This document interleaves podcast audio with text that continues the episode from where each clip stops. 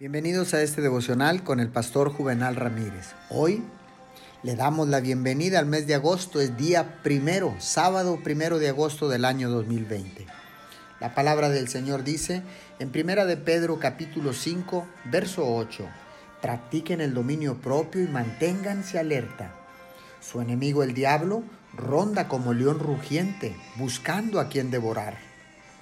Es cierto que la oración gobierna la conducta y la conducta moldea el carácter.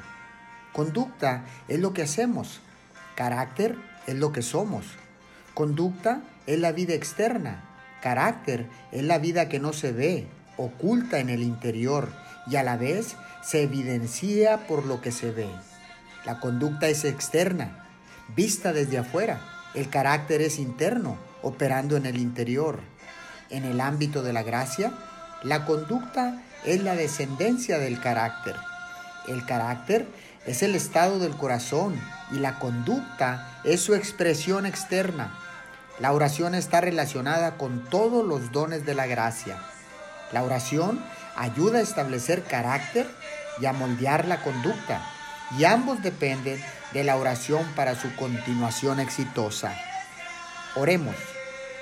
Sé que la continuación exitosa, Padre Dios, de cómo actúo y de quién soy, depende de la oración. Por favor, guíame en tu verdad el día de hoy, en el nombre de Jesús. Amén y amén.